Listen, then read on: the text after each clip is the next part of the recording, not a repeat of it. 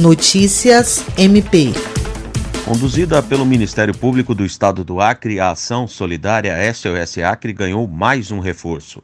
O cantor, compositor e cavaquinista acriano Railson Melo realiza no dia 23 uma live com a participação de convidados especiais e repertório variado, que inclui grandes sucessos e novos talentos do samba brasileiro.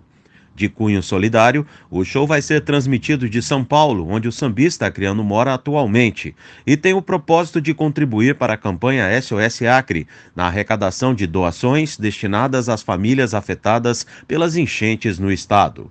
Railson tem amizade com sambistas de São Paulo e os procurou para abraçar a causa.